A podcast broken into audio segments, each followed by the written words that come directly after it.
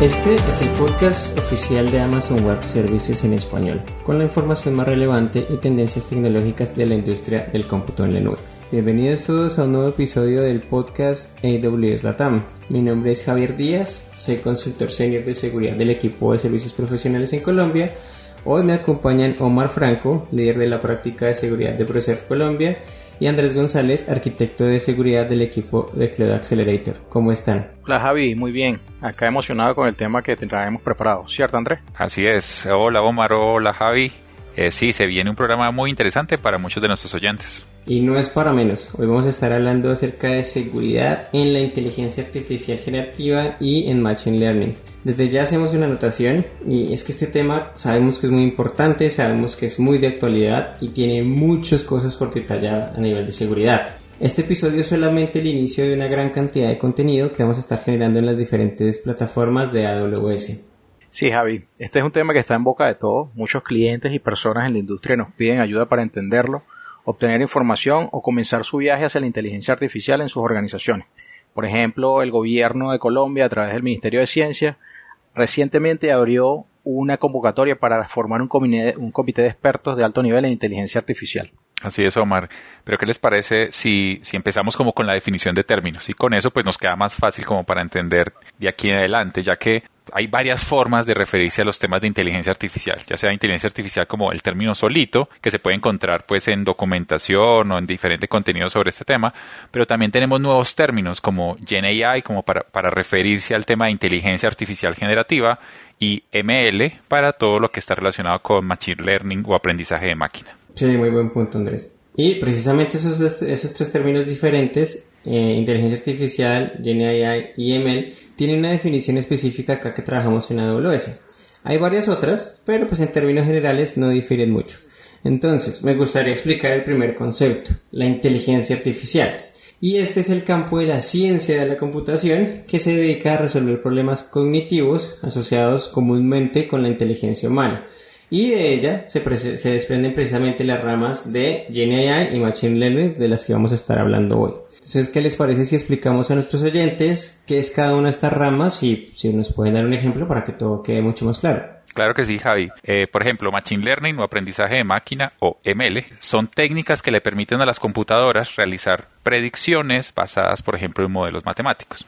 Algunas aplicaciones relacionadas con, el ML pueden ir desde recomendaciones de productos que encajan, por ejemplo, en un patrón de compra cuando entramos, por ejemplo, a la página de, de amazon.com o pues ya cosas un poco más, más eh, en otra línea que tiene que ver, por ejemplo, los automóviles que se conducen de manera autónoma o incluso todo el tema de predicción de clima. Sí, y, y con GenAI estamos hablando de tecnologías que generan cosas nuevas, ¿no? como texto, imágenes, audio, entre otras, basándose en ejemplos existentes o entrenamiento y son herramientas que crean contenido, ¿no? basado en la información que introduce el usuario y datos relacionados con su entrenamiento. Existen diferentes tipos de enfoque, por ejemplo, con Titan de Amazon podemos generar textos, con ChatGPT de OpenAI nos da la posibilidad de crear chat para diferentes aplicaciones o Stable Diffusion para crear imágenes. Aquí les puedo traer algunos ejemplos. No sé si seguramente han visto en las redes sociales unas imágenes como eh, tipo Disney. Eso se generó con, con GenAI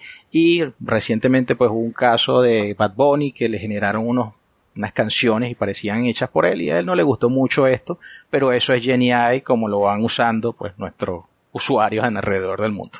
Así es. Y como mirando el tema de seguridad, algo que es muy importante mencionar, muchachos, es que toda nueva tecnología conlleva nuevos riesgos. Y especialmente cuando las, las, las aplicamos en ambientes empresariales o corporativos en donde se manejan datos sensibles y hay pues amenazas latentes. Por eso la idea de este episodio es explicar de forma general cómo aplicar las diferentes estrategias de seguridad a la inteligencia artificial y a las ramas que venimos comentando. Sí, Andrés, muy de acuerdo contigo. Y precisamente hay dos enfoques o dos estrategias diferentes de asegurar estas ramas. Y eh, la primera se enfoca en asegurar el modelo desde el diseño, no importa si es GenAI o Machine Learning. Y la segunda estrategia o el enfoque que, que podemos utilizar es asegurar la operación del modelo o de la aplicación que se basa en algún modelo ya estando en funcionamiento.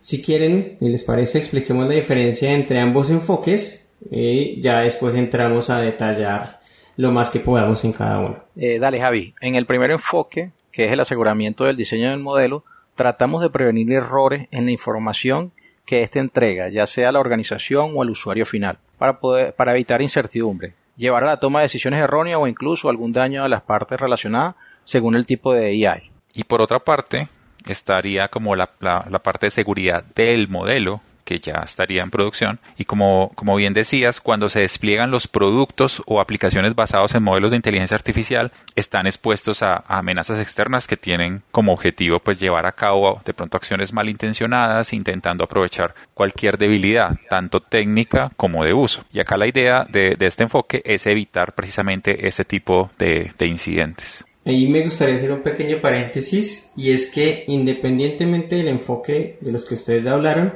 hay una tarea súper importante para realizar y es entender el impacto del producto, de la aplicación o del modelo que se está desarrollando. ¿Por qué? Porque según el nivel de impacto podemos definir un nivel de impacto deseado y uno no deseado. Y conocer el impacto no deseado que este puede llegar a tener eh, nos ayuda mucho a definir las acciones necesarias para asegurarlo tanto en las fases de diseño como en las fases operativas. Cierto, Javi. Déjame ilustrar la idea para que quede más claro. Imagínense un modelo que realice una segmentación de grupos de personas basados en sus búsquedas para enviarles X o Y tipo de sugerencia de producto.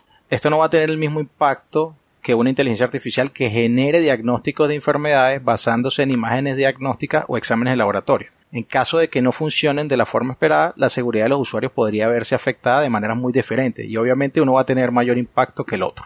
Para aportar en este tema, Omar, también es importante considerar varios factores, como por ejemplo el primero, que sería la elección del modelo. Si va a ser de Machine Learning o de GenAI, eh, esto debe ser dependiendo del objetivo, entender cuál es el que se ajusta más a, lo que yo quiero construir. Y el segundo, que también es, es entender cuál es el nivel de automatización que se está planteando para la aplicación. Si va a ser alto nivel de automatización o si por el contrario, por ejemplo, la respuesta va a estar siendo validada de manera frecuente por expertos humanos. Estos solo son algunos de los aspectos, entre muchos otros, que hay que tener en cuenta para poder medir el impacto de lo que vayamos a desarrollar. muy cierto, Andrés. Para el enfoque de aseguramiento del modelo, además de entender bien el impacto, es indispensable considerar aspectos de seguridad de la misma definición en la etapa de diseño, como lo son si el modelo que se va a utilizar es compatible con el objetivo del proyecto o no. No podemos usar un modelo de Machine Learning para generar contenido. Saber si el modelo final va a ser creado por la organización desde cero o si, por ejemplo, va a haber alguno con licencia open source como base. Y también definir adecuadamente los datos con los que se van a alimentar las fases de entrenamiento, anonimizarlos y en caso de que no sea posible, protegerlos con medidas adecuadas. Si no lo hacemos correctamente, el modelo puede entregar respuestas inadecuadas o no alineadas con lo que se quiere desde la organización. Sí, hay un aspecto también importante es definir correctamente los roles del equipo que va a estar desarrollando, operando y en general gestionando el producto, ya que em, de estos roles y estas definiciones podemos saber quiénes son los dueños del modelo y pues eh, de la aplicación o del producto que lo está utilizando. Es importante que estos dueños se apropien de estas responsabilidades para tomar decisiones según riesgos que se puedan llegar a identificar Decisiones como, por ejemplo, cambios debidos a algún evento detectado, un evento de seguridad, o validaciones por parte de expertos que se llegue a necesitar para garantizar compliance, entre muchas otras.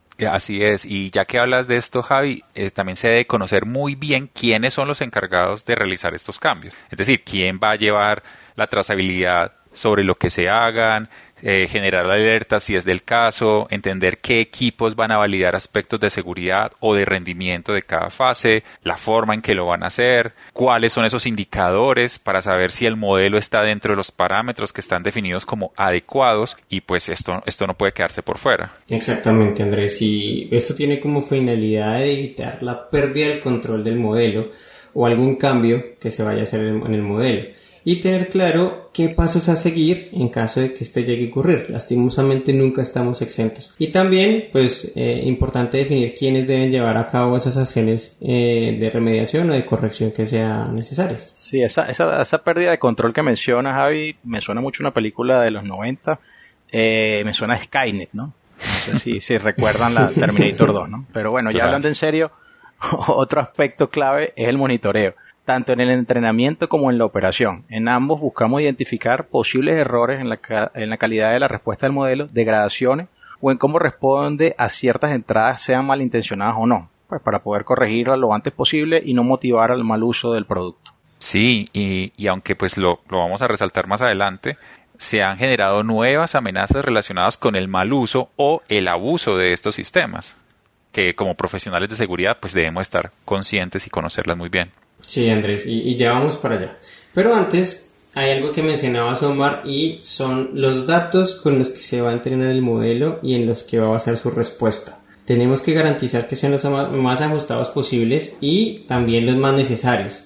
La idea es no utilizar datos que no estén relacionados con el objetivo del producto final, ¿cierto? Sí, correcto, Javi. El ideal es no generar un modelo pensado, por ejemplo, para crear recetas de cocina que pueda terminar siendo utilizado de forma no oficial para crear sustancias químicas o algo peligroso, por ejemplo. También es importante validar quiénes tienen permitido agregar o cambiar datos de entrenamiento y tener una correcta trazabilidad de esas acciones.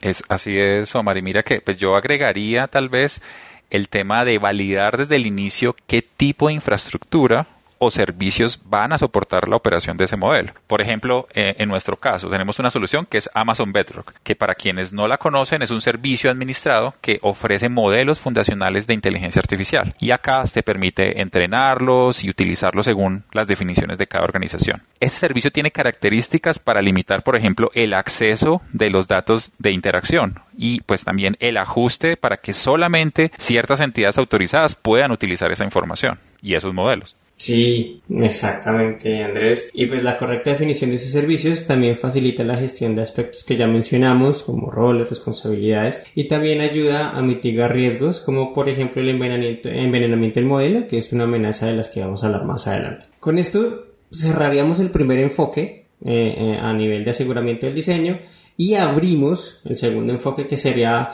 relacionado con el aseguramiento de el modelo de la aplicación o del producto ya operativo. Entonces la idea es evitar ciertas amenazas que se puedan aprovechar fallas de seguridad para obtener información o lograr funcionamientos inadecuados o no deseados y sobre todo eh, evitar generar impactos no deseados en las aplicaciones o en los productos que están utilizando estos modelos. Nuevamente, es muy importante tener en cuenta el posible impacto no deseado, ¿cierto Andrés? Sí, Javi, eso es importantísimo y fundamental. Pero además de eso también hay que entender la superficie de ataque de nuestro producto. Es decir, entender eh, si está público o si solamente es para uso interno de la organización, eh, de dónde toma la información o, de dónde son esas fuentes, si son fuentes públicas o esos datasets o esos conjuntos de datos más bien pasan por un proceso de refinamiento antes de ser parte del modelo de entrenamiento. Entonces hay cosas, varias cosas que hay que revisar. Sí, integrando el tema de los servicios que hablan ahorita, eh, conocer qué servicios están soportando la aplicación es muy útil, ya que cada uno pues tiene sus posibles riesgos de seguridad que si no se configura adecuadamente, por lo cual, por lo que establecer líneas de base de seguridad para cada uno se hace necesario, incluyendo aspectos como protección de datos, control de acceso, entre otros. Completamente, Omar. Y mira que parte importante de conocer la superficie de ataque es que nos va a permitir entender el tipo de amenazas a las que la aplicación está expuesta. Aquí es importante que al ser nuevas tecnologías, las amenazas también son nuevas, como lo dije antes, y en muchos casos hay variantes de amenazas que ya son conocidas que debemos entender muy bien para poder definir los controles que pues ayuden a, esa mitigación. Aquí la documentación en ese sentido es relativamente nueva, pero pues muchas organizaciones como OWASP, por ejemplo, ya se encuentran generando guías y frameworks que permiten como entender esos riesgos potenciales de estas nuevas aplicaciones. Por ejemplo, ya está disponible la primera versión pública del OWASP que está orientado a Machine Learning, que se llama Machine Learning Security Top 10. Sí, recuerda que hace poco también publicaron el OWASP Top 10 para aplicaciones basadas en grandes modelos de lenguaje o LLM, como lo van a encontrar en la documentación. Sí.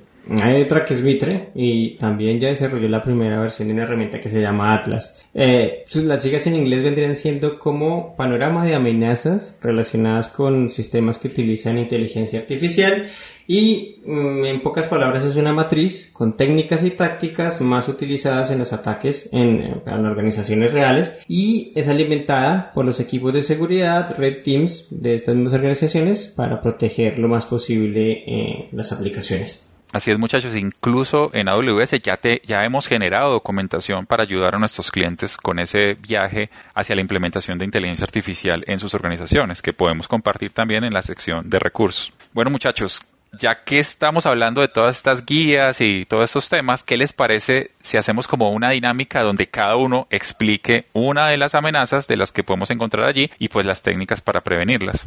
por supuesto, me gusta esta dinámica que hacen aquí en, los podcasts de seguridad. Sí, sí, son muy buenas. Y como es tu primera vez aquí en el podcast, espero que no sea la última, amor. Tienes el honor de comenzar. Eh, bueno, muchas gracias, pero claro, pues Mira, de un lado, por un lado está el tema del envenenamiento de la data de entrenamiento de los modelos. En general esto ocurre cuando un adversario es capaz de comprometer los datos con los que se entrena el modelo, ya sea GenAI o ML, o sea, Machine Learning, y agrega vulnerabilidades o información no deseada que puedan sesgar los resultados finales de la aplicación, comprometer la seguridad de algunos datos que no deberían exponerse o directamente dañar las respuestas o predicciones del modelo para que pierda fiabilidad y por ende pues la confianza de los usuarios. Además recuerda que hablamos del impacto Dependiendo del tipo de modelo, este mal funcionamiento puede llevar a consecuencias graves. ¿Cómo podemos prevenir esto? Validando constantemente esos datos. Si es posible, podrían pasar por una verificación antes de agregarlos al dataset de entrenamiento, intentando eliminar al máximo los sesgos, inyección de vulnerabilidades o de datos maliciosos. Si es una fuente pública, se vuelve indispensable verificar que no haya sido alterada o vulnerada por alguna entidad malintencionada. Bueno, esa, fue muy buena elección, Omar, para, para explicarnos.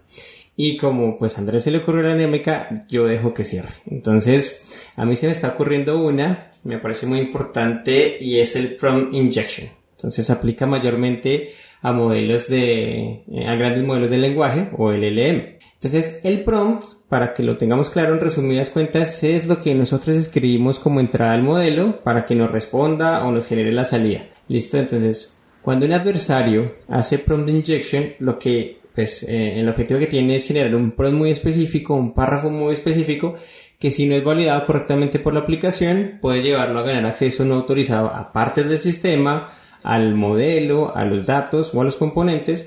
Y también, pues si se da cuenta que puede hacer esto, ajusta el prompt para extraer información que no debería entregar el sistema y que le puede servir para planificar algún ataque con mucho mayor impacto. Lo ideal, pues es siempre validar los prompts para identificar patrones que permitan separar los pros maliciosos de los relacionados con usuarios reales del aplicativo. Otras técnicas que podemos utilizar es, pues dependiendo del nivel de automatización y sobre todo la criticidad que tenga eh, la respuesta del modelo, em, podríamos aplicar una etapa de autorización humana para poder entregar cierta información o ciertas respuestas por parte del modelo. Esa es, muy buena, Javi. Y bueno, ahora mi turno. Bueno, esta la elegí porque el OWASP eh, para los que no conocen, es, es, el Open Web Application Security Project. Esta la cataloga como fácil de explotar. Y pues para explicarla, pues me toca primero como poner como, como un escenario.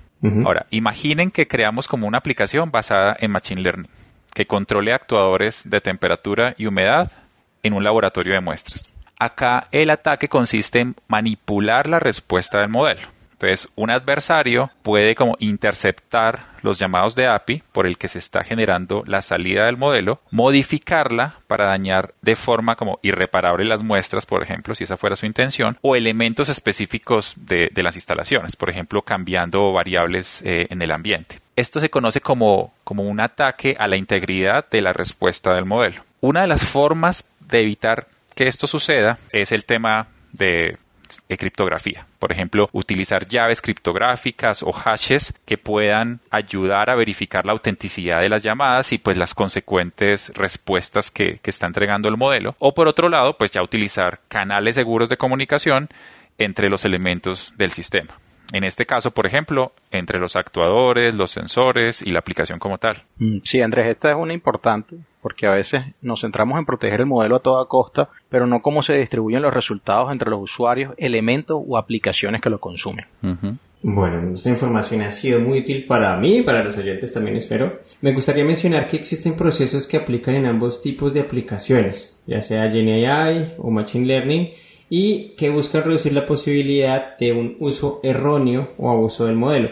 Algo que ya habías mencionado antes, Andrés. No sé si nos quieres explicar. Sí, claro, mira, aquí el uso erróneo se refiere a un uso incorrecto o uno para para el cual el modelo no fue diseñado, como el caso que mencionó Omar ahora con, con lo de la cocina.